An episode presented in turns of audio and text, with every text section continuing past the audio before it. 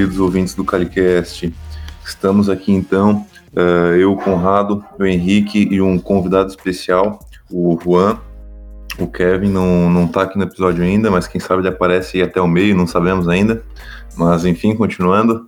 Uh, episódio de hoje a gente vai falar um pouquinho sobre skill. Uh, Para o pessoal aí que já treina calistenia, que já tem um conhecimento um pouquinho maior aí sobre calistenia, sabe que a gente tem várias vertentes né, dentro da, dessa modalidade e que uma dessas vertentes é, que está presente, na verdade, um elemento que está presente dentro de várias dessas vertentes da calistenia é a aquisição de skills.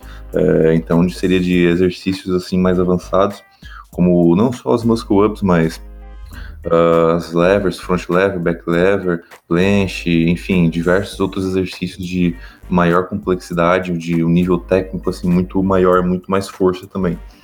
Uh, então eu vou passar a palavra aqui para o meu amigo Henrique e depois o Juan vai se apresentar um pouquinho aí também. Vai lá, Henrique. Fala galera, beleza? Henrique aqui do Bodyweight Brasil. É um prazer estar apresentando aí mais um Kellycast, episódio 4 sobre skills. E a gente trouxe um convidado aí hoje que é muito importante aí para o cenário da calistenia brasileiro. É um cara que eu gosto muito, meu amigo, já tive a oportunidade de conhecê-lo pessoalmente em Fortaleza. E estamos falando de Juan Noah, do Believe Calistenia. Juan, se apresente aí, por favor.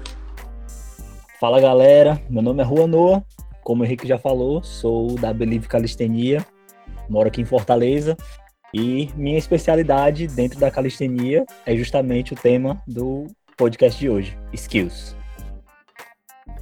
Oh, interessante aí que o agora que o Henrique estava falando que o Juan é lá de Fortaleza, né, Juan? Isso. E, pô, a gente por ver, cara, olha, olha a quantidade de, de gente que treina calistenia que é lá do Nordeste, pô. é verdade. Ô, oh, tem muita gente que é de lá, cara. É, uma galera mesmo. Ô, Rua, vocês têm um. Vocês têm é, muitos campeonatos aí frequentes na Fortaleza? Bicho, em Fortaleza não. A gente, o campeonato que a gente tem periódico aqui é, é, o Cearense, que tem todo ano. Esse ano vai ser inclusive em outubro, acho que dia 28 ou 29 de outubro.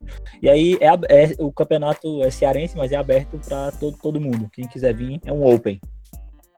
Ah, entendi. E o campeonato em si é de como que é que funciona um, o, esses campeonatos aí, pelo menos o que você que você já participou? Ele tem um misto de skill, ele tem mais coisa de repetições, circuitos, do que, que se trata? Assim, é um, é um geralzão, é uma, é uma categoria específica de calistenia ou é um geral? Então, é, como aqui no, vocês estão falando que aqui no Nordeste tem muita gente praticando, né? E eu acho, eu relaciono essa quantidade de pessoas praticando o street workout freestyle é, a possibilidade que a gente tem de ter barras na areia, barra na praia. E aí a galera se joga mesmo e aprende manobras que não aprenderia se o chão fosse de concreto. Pelo, pela ausência de medo, né? Que dá menos medo fazer na areia fofa. E aí é, os campeonatos são mais voltados para essa área de freestyle é, a gente faz um, uns, o que a gente chama aqui de mega treino. Antes dos campeonatos, a gente faz uma preparação para ver como é que vai ser a logística dos campeonatos. A gente faz uns mega treinos. Tipo, três meses antes, a gente já vai fazendo um mega treino a cada mês. Dentro dos mega treinos, a gente coloca tanto as repetições, skill, é, e coloca é, para a galera fazer os PR, os recordes com peso, máximo de repetição também. Mas no campeonato em si, a gente faz faz só é, de freestyle. Ah, entendi. Fala aí, fala aí, galera, beleza? Fala, Kevin. Tá escutando bem fala, aí? Kevin. Tamo, tamo, tamo. Tranquilo. Uh, e fala aí, Juan, e aqui no, aqui no Brasil tem poucas competições de, de resistência, de força é difícil a gente ver alguma coisa. Tu, tu sabe me dizer melhor isso? Cara, pois é. é eu relaciono isso a algumas peculiaridades, né? Pelo menos é, da, da experiência que eu tenho. É, sobre estrutura mesmo e, cap e ter profissionais capacitados para avaliar as competições, sabe? É, eu fui para uma, a última competição que eu fui, que eu participei, na verdade, eu não participo muito de competições, não sou muito de competições, mas eu participei de uma para fortalecer a cena, enfim, lá em Teresina. E lá teve tanto a competição de freestyle quanto a competição de carga. E eu participei da de máximo foi, eu participei de duas categorias: máximo pull-up e máxima carga para uma só up. Aí na de máxima pull-up eu fiquei em primeiro lugar e na de carga eu fiquei em terceiro lugar. Quais foram os números? Eu fiz. É, eu acho que eu fiz 39 pull-ups, mas aí foram 33 válidas. E o up foi com 22 quilos. E o, o campeão lá fez com 27. Boa. Porra, massa, massa. Bem bom. Show, show. Eu acompanho bastante o pessoal ali do, da Itália, cara, e lá tem bastante competição. E é uma coisa que, que se vê pouco aqui no Brasil, competição de, de circuitos ou de repetições máximas com carga. E lá eles sempre estão fazendo, cara. É bacana. Pois é, cara, o, o que pegou aqui foi mais o lance do street workout mesmo, né? Esse negócio de sets and reps, até calistenia com peso e tal, não, não tá sendo muito divulgado, né? Pelo menos não me recordo agora. Eu acho que talvez uh, um possível motivo seja aí, em primeiro lugar, porque a gente não tem uh, um público tão grande de calistenia ainda aqui no Brasil e que a, porque a gente também não tem uh, pessoas aí tipo grandes assim, tipo mais de empresas uh, interessados em desenvolver uh, esse tipo de, de campeonato, né? Acho que pode ser um motivo. Ah, eu concordo, sim, bem. sim. E em relação a também, é, porque calistenia, o, o street workout é um esporte que nasceu de gueto, né, mano? E aí as particularidades dele é ser um esporte totalmente rua e tal. E aí quando você traz é, elementos externos, tipo anilha, cinturão, colete, que geram um custo, né? E a galera, a, a grande maioria da galera, pelo menos aqui no Nordeste, é, não tem tanta possibilidade de estar tá comprando esse material, tá ligado? Pois é, sim. É, bom, então, só antes de entrar no tema de hoje de skills, vamos só fazer um apanhado, é, porque muita gente começa a treinar calistenia ou se interessa por calistenia, mas ela acaba não entendendo, não compreendendo que é um termo muito genérico para treinamento de força com o peso do corpo. Então, só para a gente dar uma classificação bem rápida das diferentes, digamos assim, sub-áreas da calistenia, eu separei algumas aqui, eu não sei se vocês concordam com todas, mas existe a weighted calisthenics, que também é chamada de street lifting, que é a calistenia com pesos. Então ela é regida, ela tem os seus próprios campeonatos, né? É uma modalidade, é um esporte. E basicamente ele pega ali os pull-ups, dips, push-ups, agachamentos também, muscle-ups. E a principal organização, né, a federação que rege isso mundialmente é a WSWCF, que é a World Street Workout and Calisthenics Federation, assim também como a International Street Lifting Federation, que tem os seus campeonatos assim individuais, digamos assim. Então essa é a primeira, é Weighted Calisthenics, calistenia com peso. Aí depois a gente tem o tema de hoje que é o freestyle, que também é chamado de street workout, que também é regido pela mesma federação, a WSWCF. Depois a gente tem um, esse não tem um termo muito bem definido, um nome específico, mas eu chamei aqui de High Volume Calisthenics. Também pode ser o Sets and Reps ou o Strength Calisthenics, pela WSWCF também, que é a sub-área da calistenia que foca, digamos assim, no alto volume de repetições dos exercícios mais básicos. Né? Old School Calisthenics, então, bro. Isso, pode ser também Old School Calisthenics. Então, se a gente for para o YouTube, por exemplo, e pesquisar, é, sei lá, o estilo de treino do Hannibal, Forkin, por exemplo, que é um volume alto de repetição de exercícios, digamos assim, mais tranquilos, assim, com foco talvez mais na hipertrofia, isso seria o, o, o volume alto na calistenia. E a gente tem uma, uma quarta aqui que, na verdade, não tem federação para isso, mas é, eu, eu vejo bastante isso, que é o, a calistenia voltada para estética. Então, é a aesthetic calisthenics, é, que é a galera que trata a calistenia como se fosse meio que um fisiculturismo, assim. Eles pegam muito, assim, o treinamento, o estilo de treinamento da musculação e colocam na calistenia. Então, o, o objetivo final é sempre a estética, é sempre ficar melhor no espelho, não muito ligando para skill ou para esses é, determinados, obje, determinados objetivos que as outras sub-áreas é, têm como principal. Vocês concordam com isso? Eu acho que essa que tu falou agora da, de, da calistenia estética e aesthetics calisthenic, ela se enquadraria, na verdade, dentro da, da calistenia de alto volume ali, porque geralmente quem faz esses treinos de, de alto volume, assim, de sets and reps e tal, é, é justamente o pessoal que treina mais para o físico e para desenvolvimento assim de, de força e força de resistência e não para para skills, né? Tendo que esse pessoal treina com volume alto não, e com exercícios básicos, não treina para skill. Então acho que daria para se enquadrar dentro dessa outra categoria aí. Sim, sim. Eu só diferenciei dessa outra categoria, na verdade, Conrado, porque essa categoria do, do volume alto, ele tem uma categoria chamada Strength Calisthenics, que se encaixa no volume alto de sets and reps, enfim, e tem campeonatos dessa organização, dessa federação, que vão medir a tua performance. Então, como é volume alto, se você, por exemplo, entra na categoria de fazer o máximo de pull-ups, como o Juan comentou, entraria nessa categoria. Só que não necessariamente é, isso significa um treino voltado para hipertrofia. Sim, sim. É, eu, eu, vejo algumas diferenças, assim, por exemplo, na, na repetição, assim, é, na fase concêntrica, na fase excêntrica, talvez se o teu foco for exclusivamente o espelho, a, a, fase excêntrica não, não é igual aqueles vídeos que a gente vê da galera mandando 40, 50 pull-ups seguidos, que a, a, fase excêntrica basicamente não existe, né? Ele só despenca. Então é. Isso, isso. Então eu só diferenciei mesmo por causa disso. Mas enfim. Não, eu acho que é isso mesmo. E e o pessoal tem que ficar bem ciente que dependendo do, do que ela quer, ela vai ter que treinar específico para aquilo. O Juan pode falar um pouco mais aí, como é que vocês treinam aí o é, para skill, como é que é, como é que funciona? É um treino bem diferente. Se fosse treinar para fazer o máximo de repetições, ou se fosse treinar para força.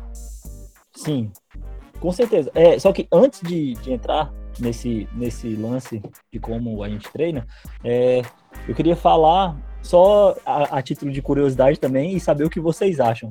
Eu nunca conversei com o Henrique sobre isso, de todo mundo aí, eu tenho mais contato com o Henrique. É, mas eu estou trabalhando em, um termo, é, e olha que louco, eu estou estudando junto com a minha mãe, porque ela é, ela é educadora física e ela tem pós em psicomotricidade. E, a, e aí é, eu estou trabalhando no termo com elas é, de calistenia voltada para o lúdico. Aí a gente está trabalhando no termo ludicalistenia. Mas o que, que seria basicamente, tipo, só para entender mais? A promoção é a gente promover ou expor alguns tipos de jogos, é, é voltado para criança.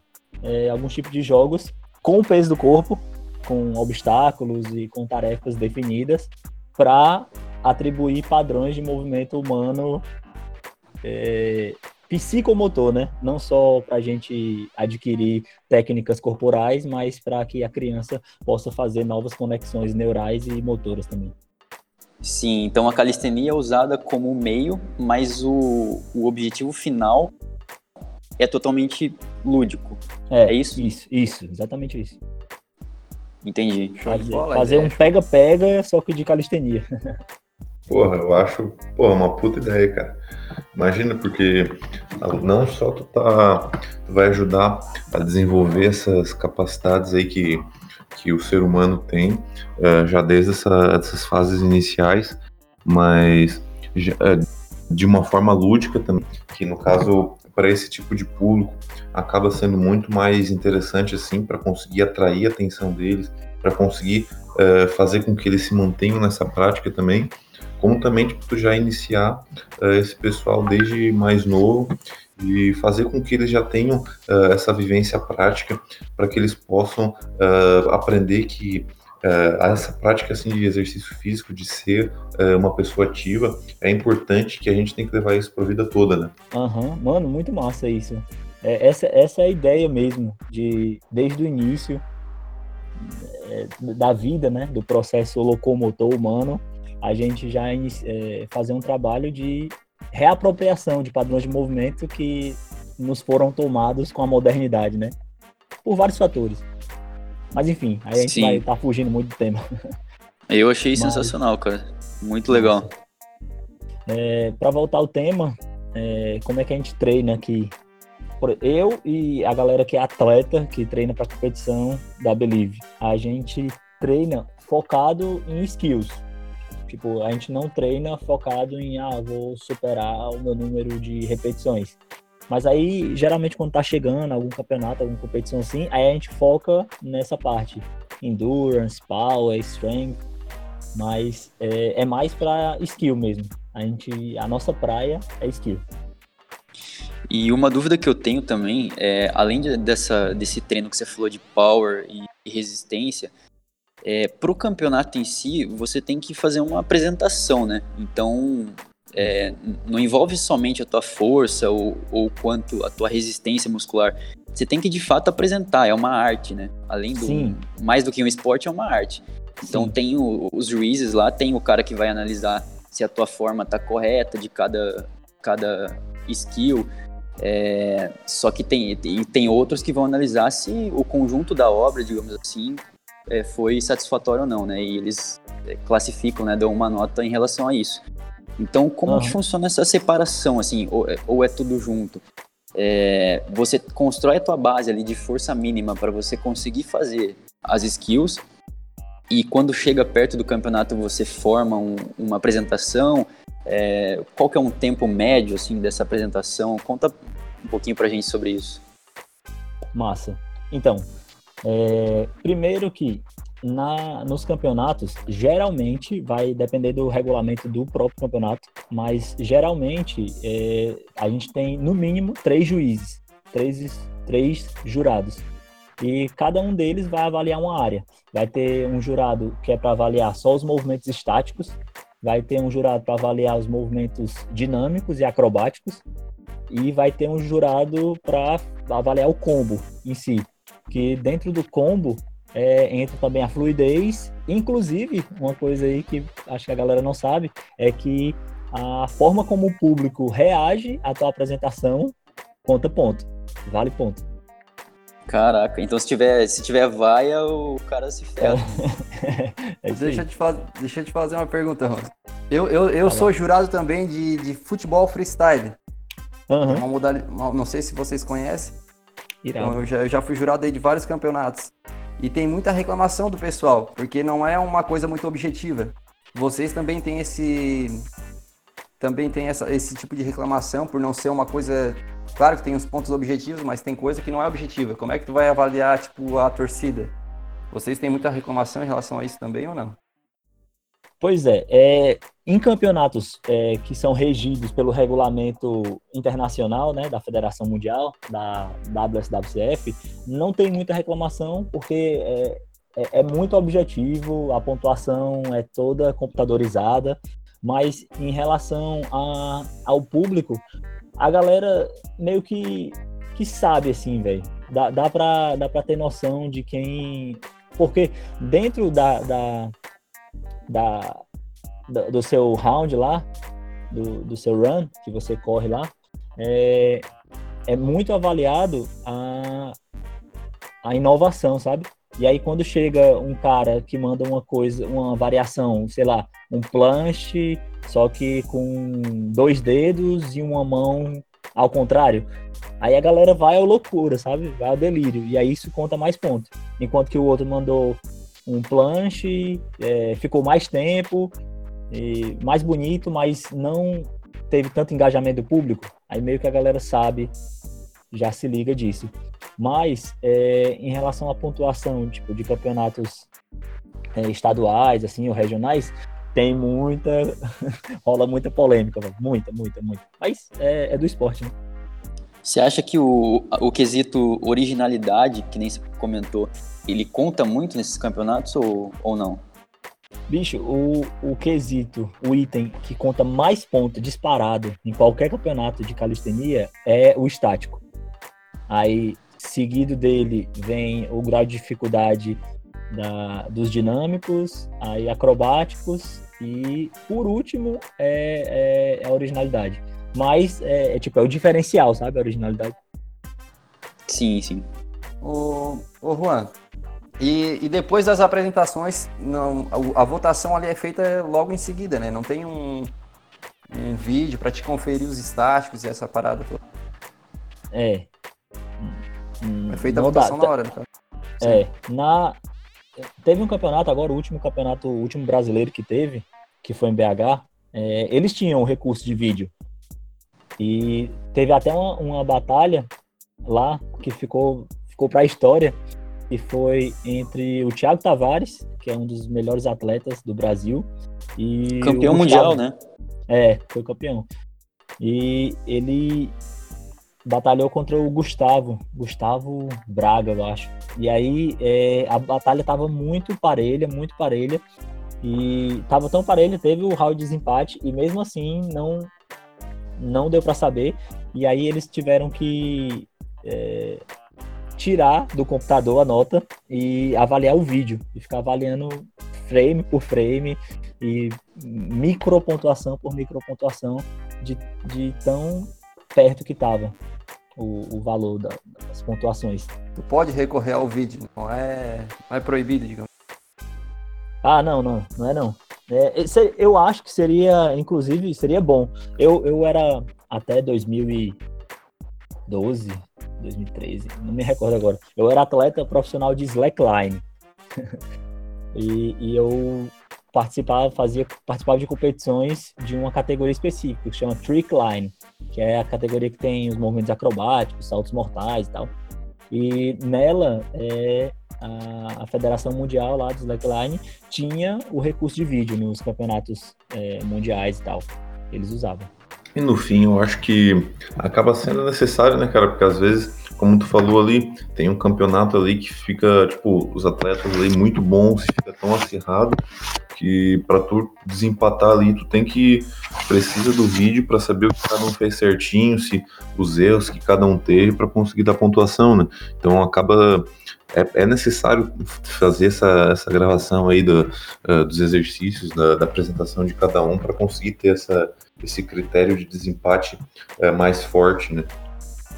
Ah, sim. Eu, eu é o VAR da calistenia. é o VAR da calistenia. Eu dou apoio total a isso, velho. Quanto mais a gente puder minimizar. No futebol freestyle ali a gente tem. A gente até filma as, as, as batalhas e tal, mas não, não, não tem esse recurso de vídeo. Tu não pode olhar o vídeo. Tem que voltar, uhum. voltar na hora. Só que como uhum. tem muito, muitos tipos de manobra, a variação, o número de variação é muito grande, é, é bem difícil de, de julgar, assim. Uhum. Se tivesse esse recurso de vídeo, seria bem mais fácil, mas é, é complicado, é complicado. Kevin, e na, nesse, no, no, futebol freestyle, também conta ponto o engajamento do público? O engajamento do público, não. Mas conta a criatividade, dificuldade, como vocês. Uhum. Mas o público não. O público, querendo ou não, eles acabam interferindo um pouco no, no julgamento do, dos jurados ali, né? Mas não, teoricamente, não se deve levar em consideração. Entendi. Bom, é, só para passar um, um pouco para frente, Rua, como é que funciona é, esse negócio do treino em si? Então, a gente falou bastante de campeonato, agora um, um passo para trás falando do treino para a pessoa pegar, quando a pessoa ainda, vamos pensar no iniciante, ali no intermediário, que o cara que não tem todas as skills da calistenia, como que funciona para pegar as skills? Você acha que dá para pegar, sim, a maioria, né, todas ao mesmo tempo ali, em questões de alguns meses ali, ficar todas, cada dia um, para uma, ou você acha melhor pegar uma só e focar nela? É, tem até um método chamado Grease the Groove, que eu acho que é do Pavel, é. se não me engano, que, que ele, assim, ao longo do teu dia ali, você pega, você treina três, quatro vezes por dia determinado movimento até sem, é, sem alcançar falha, né? Então, esse é um método muito bom e muito rápido para pegar determinado tipo de movimento. E como, qual é a tua visão sobre isso? Como é que é o, qual é o jeito mais rápido de pegar o maior número de skills possíveis? Pronto. É, antes de falar é, sobre esse assunto em si, quero só deixar registrado aqui para a galera que vai estar tá ouvindo.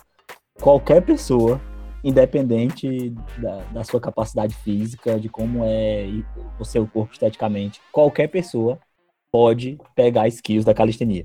Ponto. Qualquer uma. Porque muita gente é, entra em contato e fala: ah, calistenia é legal, mas não é para mim. Eu nunca conseguiria fazer uma human flag, nunca conseguiria fazer um back lever. E, e, a primeira coisa é quem disse que tu tem que chegar e fazer essas coisas. E a segundo, é muito grande. Tu precisa fazer isso. pois é. A calistenia é muito grande, tem muito, muita coisa para fazer, muita área. Mas, bicho, é, o que eu digo para todas as pessoas com quem eu tenho a oportunidade de conversar é que a melhor coisa que a calistenia pode te dar, pode dar pra gente, não é skill, não é um, um visual estético massa, não é algum aparato técnico. A melhor coisa, sem dúvida, de longe, é autoconhecimento. É a gente entender melhor como lidar com o nosso próprio corpo. Isso, é, tipo, é, eu tenho para mim como um norte de tudo que eu faço. Em relação a como pegar skills, eu vou mais, tipo assim, é, do, a frequência vem primeiro do que a excelência. No, no meu método de ver, no meu jeito de ver a calistenia. É, não adianta você querer sair do zero e fazer com que seu primeiro muscle up seja um muscle up strict, perfeito e sem keeping. É, você tem que primeiro pegar as variações e tal, e ir melhorando sua puxada, sua empurrada, até que você consiga chegar no mais alto nível de muscle up. E aí, é, vai depender a capacidade de pegar vários skills vai depender não só de quais skills você quer pegar, mas de como você quer pegar esse skill. Se você quer fazer um, um, um front lever é, tuck, que é com os joelhos mais próximos do, do, do, tronco, ou se você quer fazer um full front lever. E aí os dois vão demandar tempos diferentes, né? Mas os dois são skills e os dois são front levers. Sim, sim. É, vamos pegar o, uma skill específica só para a gente trinchar isso direito. A handstand, por exemplo. Pelo que você falou aí, você é a favor meio que de dois caminhos. Tanto o caminho das progressões bonitinhas, então, tipo, em vez de você simplesmente sair na handstand, você fazer um ter uma hollow perfeita, depois você vai para a parede, você trabalha todas as progressões disso para depois você ir de fato no freestanding, né? Mas Sim. também você é a favor de fazer o contrário, de ir do que a gente chama de, sei lá, vai no ódio, vai na, vai na raça, que é simplesmente você tentar e cair, levantar e tentar e cair, mesmo não tendo todas as progressões bonitinhas ainda. É mais ou menos por aí. Tem dias que você trabalha uh, as progressões para deixar mais alinhada a tua handstand, tem dias que você vai e tenta o freestanding normal mesmo, cai, levanta e tenta de novo. É por aí o caminho? É sim, eu acredito nesse, nesse caminho aí bipartido. Porque é, a gente precisa, lógico. Por exemplo, vamos, vamos voltar para o começo aqui. O, o, o, handstand, a handstand, como você queira chamar, é, ele é um skill que a maioria esmagadora das pessoas começa pelo final dela. Como assim? Me explico. É, o, o handstand ele tem cinco faculdades, certo? A primeira delas é o controle de entrada. Ponto. Ponto um. Controle de entrada. Eu vou explicar mais no final. É, o ponto dois é tensão corporal. Capacidade de deixar seu corpo tenso e coeso. O três é alinhamento. O quatro é força. E só o quinto é equilíbrio. Mas me respondam aí vocês, é, da, da, experiência que vocês têm. É, quando a pessoa está querendo aprender o handstand, iniciante, qual é o primeiro, a, o primeiro lugar que ela vai? Qual é o primeiro desses cinco pontos que ela vai? É o equilíbrio, né? Com certeza. Pois é. E equilíbrio deveria ser o, o último requisito que ela deveria treinar. Porque antes do equilíbrio, você. É tipo assim. Eu vi uma metáfora de um grande hand balancer é, dele, dele falando é, sobre o nome dele é Andrei Moraro. Se, se, alguém tiver interesse de saber mais sobre handstand, ele tá lá no Instagram. É, ele fala que O controle de entrada é, ele, ele traz a ilustração da metáfora de um carro sendo estacionado. É possível você fazer um drift e vir muito rápido num carro e estacionar sem bater? É possível. Você tem que ter muita técnica, tem que ser um piloto. Mas o ideal, o comum, o mais fácil é você vir parar o carro e diminuindo a velocidade e ter muito cuidado para não passar do ponto e acabar batendo em alguma parede ou arranhando algum outro carro. A mesma coisa vale para o kick-up, que é o, a entrada no handstand, o saltinho que você dá para ir para o handstand. É, a gente tem que pensar que a gente está estacionando o carro e a maioria das pessoas vai como se não houvesse amanhã, né? E dá um chutão e acaba não conseguindo o equilíbrio.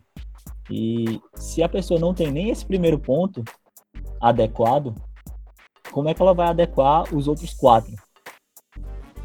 Entendeu? E aí, é, eu sou a favor, nesse caso, do handstand. Handstand é o movimento que eu mais gosto em toda a calistenia, sem sombra de dúvida, porque é uma área muito ampla. É, e eu, nesse caso, eu sou a favor de você ir abordando ponto por ponto até conseguir entender mais sobre cada um deles. Mas, paralelo a ele, é muito importante você ficar de cabeça para baixo. Teu corpo precisa entender que ele funciona de cabeça para baixo.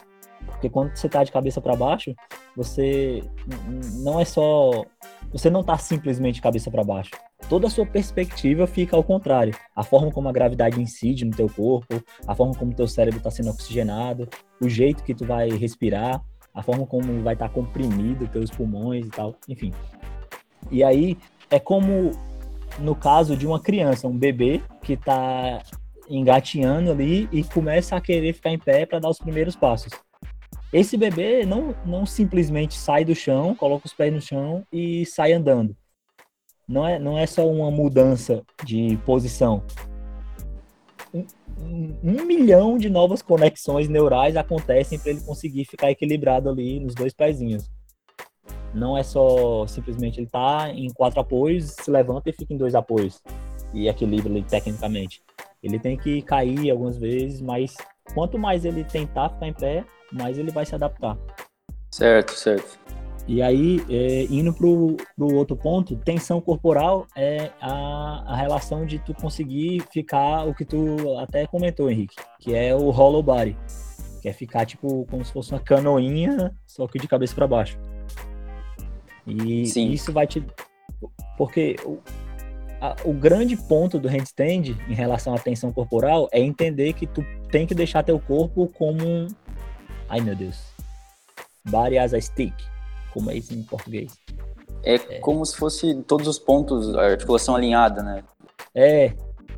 Como, Eu entendi como um bastão. a ideia. Tipo, é, tipo isso, isso. O, o corpo como se fosse um bastão. E... Straight line, né? Isso, isso aí seria o, o, a, tensão corporal aliada ao alinhamento. E o alinhamento vai se partir aí em dois conceitos, que é o de flexibilidade e o de mobilidade. E em outro podcast a gente pode fazer essa diferenciação. E aí, sim, sim. O, o quarto ponto é o da força, porque obviamente você tem que ter força para segurar seu corpo. E aí os pontos principais onde você deve ter força é nos antebraços, ali no punho, e ombro. O resto é tudo consequência, por incrível que pareça. Muita gente fala: não, mas eu tenho que treinar a força na minha lombar para conseguir. Mano, se você consegue ficar em pé, sem ficar todo torto, já é pré-requisito quase que suficiente para você conseguir ficar na, no handstand também. É, tem força suficiente na lombar para fazer um handstand. E em questão de, em questão agora de frequência de treinos ali que a gente comentou, é, qual que é o, o ideal para você? Assim, se a pessoa só quiser treinar freestyle, esquece musculação, esquece desenvolvimento de hipertrofia, é, só focar em skill, você acha o, o qual é interessante? Porque na, na, a gente tem muito essa discussão, né? Discussão não, já é um negócio muito estudado e tal, mas tem se comenta muito no treinamento de musculação e de hipertrofia que é, ir até a falha ou não, né? Na, uhum. na skill não tem isso, né? Se você ir até a falha, se você fadigar teu músculo, é, é ruim, né? É, é, extremamente, assim, é pior você treinar desse jeito do que se você desse um descanso de, sei lá, é, duas, três horas e daí tenta de novo. Em questão de né? Isso, exatamente, Conrado. E então em questão de treinos por dia e treinos por semana, qual que é a tua visão assim é, sobre isso em questão de evolução assim? Mano, primeiro eu acredito que o descanso faz parte do treino, sabe? O, o descanso é, é, parte integrante do treino. Não é, não é um dia, ah, hoje não é treino. Hoje é dia de treino. A parte do treino é descansar.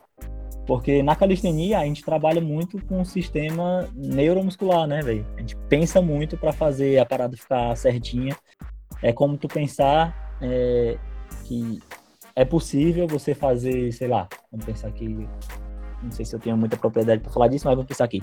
É possível fazer um leg press e ficar tá falando no WhatsApp com a tua tia e fazer tua série lá de leg press no, de musculação. Mas é impossível tu tá treinando um handstand fazendo outra coisa. É, é, esse é o primeiro ponto. Treinar é, essa parte de skill da calistenia cansa não só o corpo, mas cansa a cabeça também. E aí, em relação aí até a falha, eu acho que tem dias e dias, sabe? Eu costumo falar que eu costumo treinar assim. Eu nunca nos treinos, a não ser que esse seja o objetivo do treino, mas eu quase nunca treino 100% do potencial, tanto dos atletas quanto meu, inclusive. É, eu sempre fico ali, giro em torno de 75% ou 85%. Tipo, se eu consigo segurar um front lever por 20 segundos, eu seguro 15, 16. E aí, é, eu vou treinando é, dessa forma. Mas eu acho que como é, são quase sempre são movimentos multiarticulares, né, que usam muitas articulações, é, é, não é interessante que a gente treine até a falha, a não ser que seja um, um jeito de treinar até a falha. eu acho que seria os movimentos acrobáticos assim de, de baixa intensidade, como o 180 na barra, 360, swing 360, que são os movimentos de freestyle acrobáticos. Certo, certo. E só voltando um negócio que você falou ali sobre é, como eles esses treinos de skills demandam muito da nossa energia.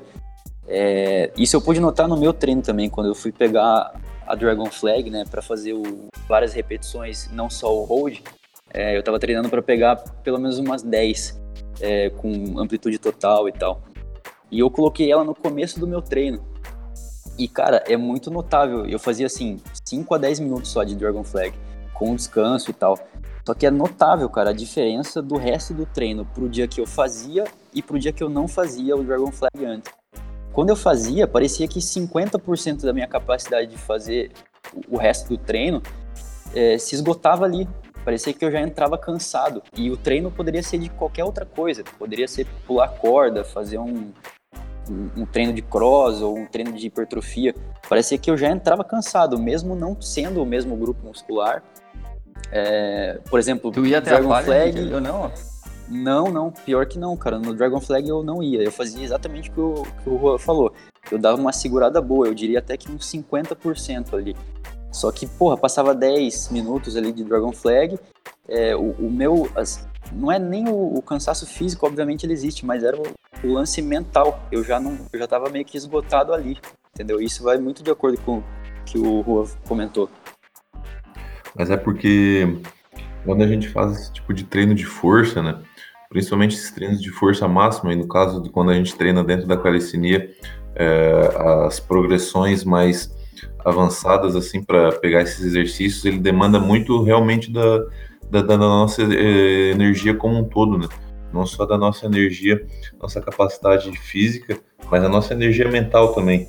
E é diferente eh, a gente fazer tipo um treino ali de exercícios mais de resistência, onde a gente até não precisa descansar tanto, mas a gente consegue durar uh, o treino inteiro ali 50 minutos, uma hora de treino intenso, pegadão, e para quando a gente faz esse tipo de treino assim de, de muita força, já no primeiro, segundo exercício que a gente faz, a gente, a gente pode até não, não chegar nessa, nessa questão de falha, de fadiga muscular, mas a, o nível de esforço que a gente tem que estar tá fazendo, porra, demanda uma, uma energia gigante, assim, é, é, é o negócio é, é bruto mesmo.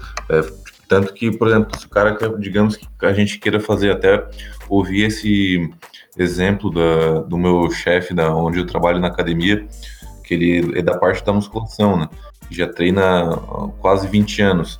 E uma coisa que ele disse assim, é, se tu quer fazer um treino mais rápido, começa pelos multiarticulares, pelos exercícios compostos primeiro, é, os, treinos, os exercícios mais pegadão mesmo, mais forte, e depois vai para o isolado, porque aí tu já não vai conseguir durar tanto, justamente por essa parte da, desse esforço que a gente faz.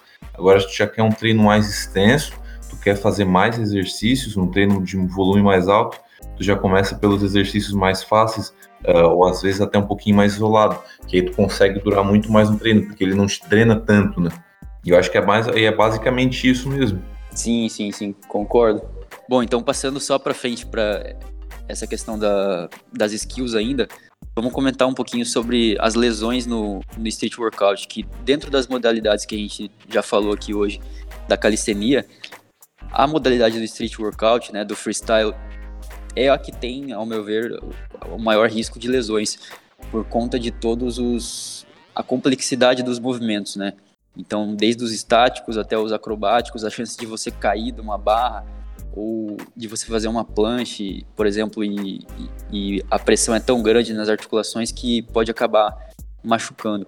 Eu queria saber do Juan qual que é a experiência tua com pessoas que você já treinou, que você já viu, observou por aí, nessa questão de lesões nesse tipo específico de, da modalidade do street workout. Pronto. É, já diria o, o rapper criolo, ele diz que saber a hora de parar é para homem sábio. E o que eu mais vejo não são, tipo, lógico, tem alguns movimentos que são com certeza lesivos só por si só. Mas o maior problema que eu identifico é as pessoas não saberem os seus limites, entendeu? Não, não entenderem é, a, até que ponto é, elas podem ir ou onde elas devem parar. Como, por exemplo, é, tem um movimento que, que, que dinâmico do, da calistenia que se chama Efesto, que é tem ele é conhecido como German Hang Muscle Up também. É como se você fizesse um, um muscle up de costas para barra. Vocês conhecem esse? Sim, sim. sim. Eu vi o, o, Ricardo fazendo isso. Aham, uhum, pronto. Ele é muito bom desse.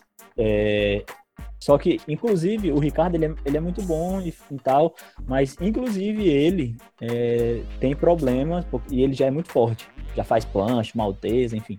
Mas, inclusive, ele teve problemas no, no punho, porque é um movimento que faz uma rotação externa e, e, tem que fazer uma flexão muito grande de punho, porque se fizer com ele estendido, vai acabar machucando. E aí, é, o problema não é você fazer o movimento, é você fazer mais vezes do que seu corpo aguenta.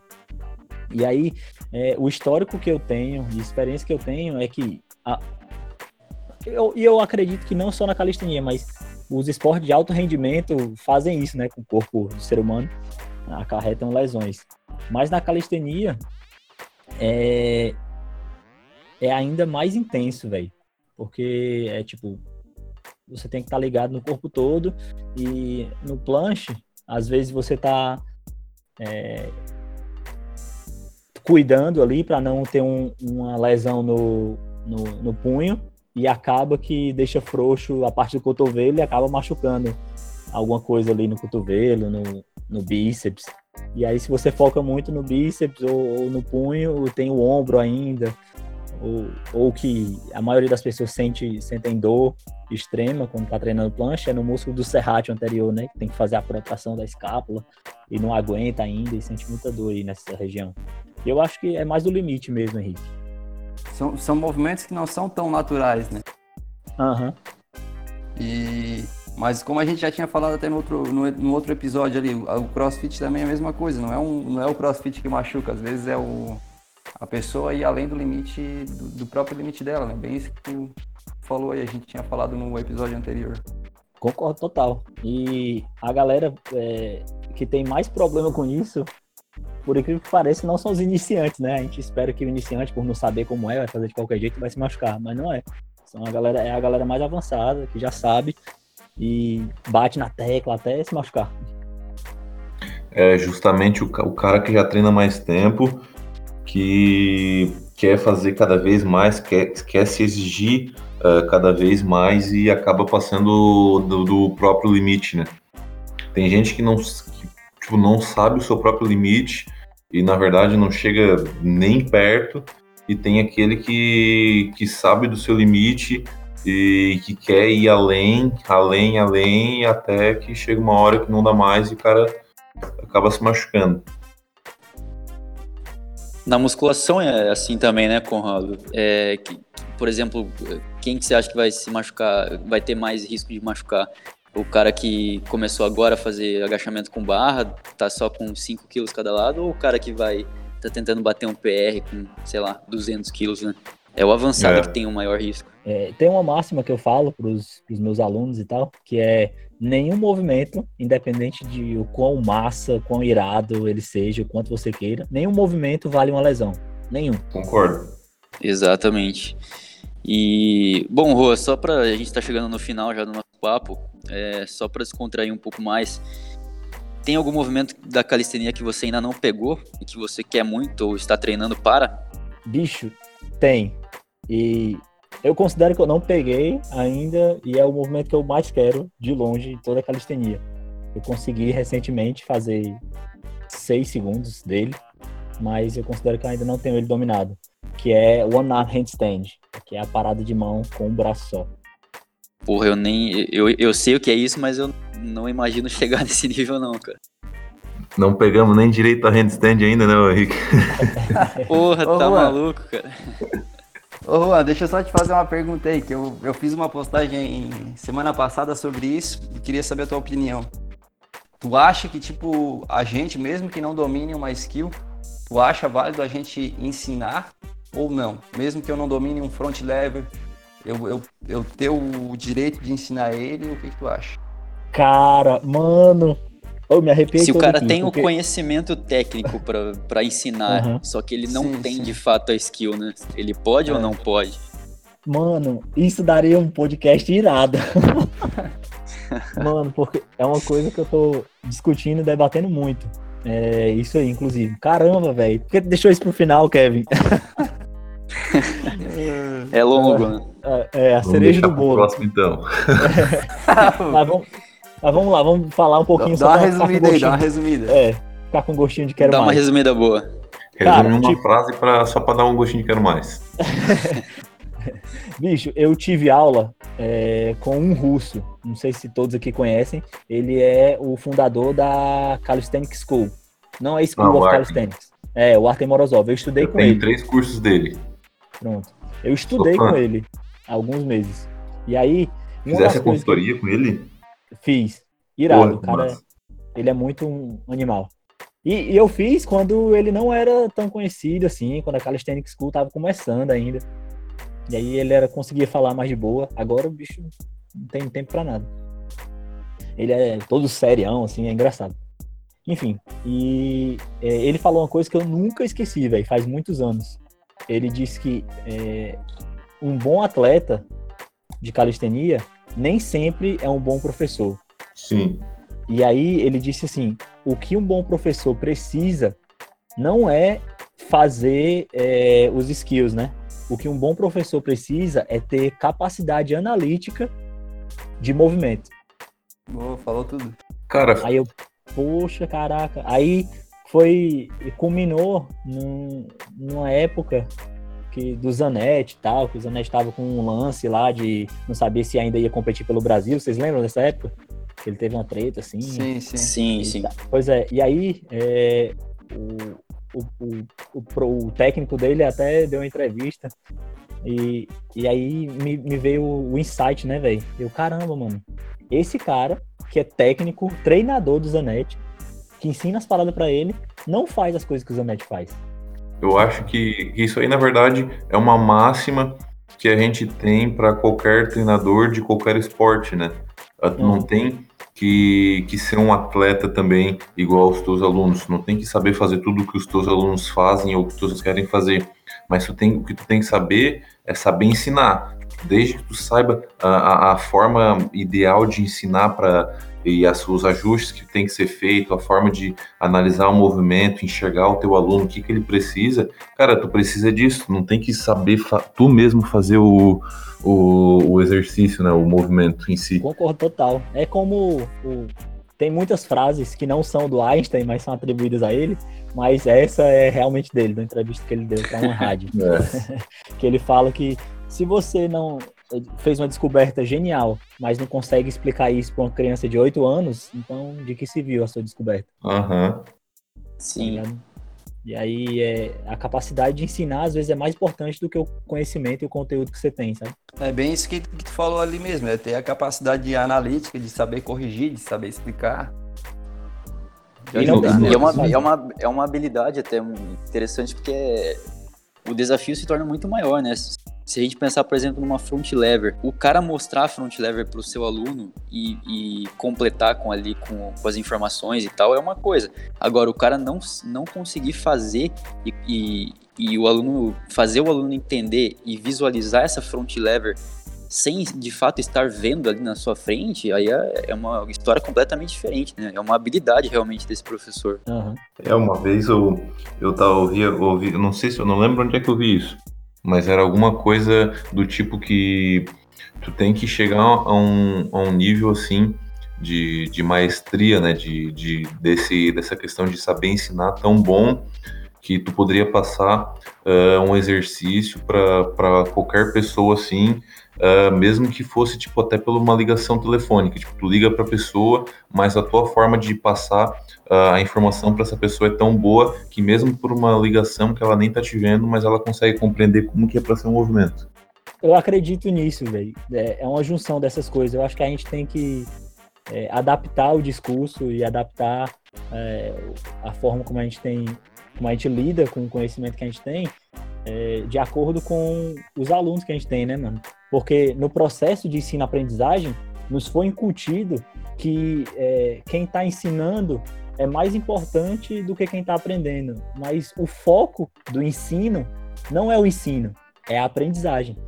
Então não importa, velho, quanto conteúdo tu tem, quantos livros tu já leu, quantos, é, o, o, quantos papéis tu tem de cursos. O que importa é se teu aluno vai aprender. Resulta não, não tem nada, é, não tem nenhum argumento mais poderoso do que resultado. Não tem nem uma coisa mais persuasiva do que resultado. Então, tu não precisa fazer um movimento para tu passar. Mas se tu passar o, um movimento, mesmo sem saber, e teu aluno conseguir adquirir, então isso é quase que uma confirmação de que tu é um excelente profissional. É isso mesmo. E eu acho que essa ideia é perfeita para a gente caminhar para o nosso finalzinho aí de podcast, que já está com aproximadamente 58 minutos. Que isso, hein? É isso. Vamos fechar uma hora hoje. e, e aí, Rua, gostou do papo? Ah, mano, foi irado. Já tô querendo um próximo convite. É isso mesmo. Vai rolar, vai rolar. E vamos pro nosso bloco então de indicação de música. É, hoje eu vou de, de rock. Da semana passada eu fui de um progressive, não eletrônico. Hoje eu vou de rock, vou de Master Exploder do Tenacious D.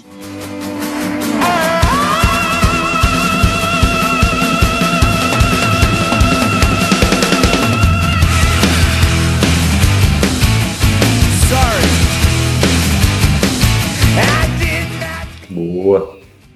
Conhece, Conrado? Bom, com certeza. Aí sim. Vai lá, quem é o próximo? Beleza, eu vou de. Só pra deixar a marca registrada aí, eu vou de Believer do Imagine Dragons.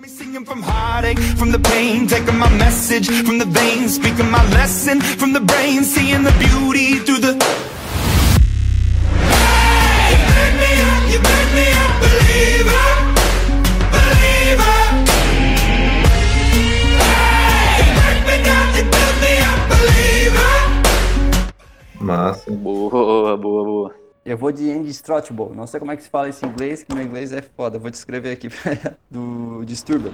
Boa.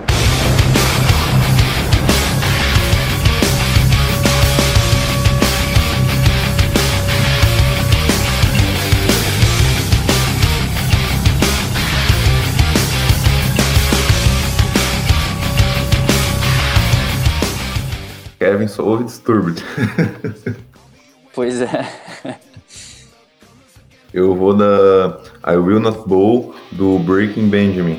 Pô, essa banda aqui é, é, é top demais, cara. Todo mundo devia ouvir. Quem gosta de rock, pelo menos.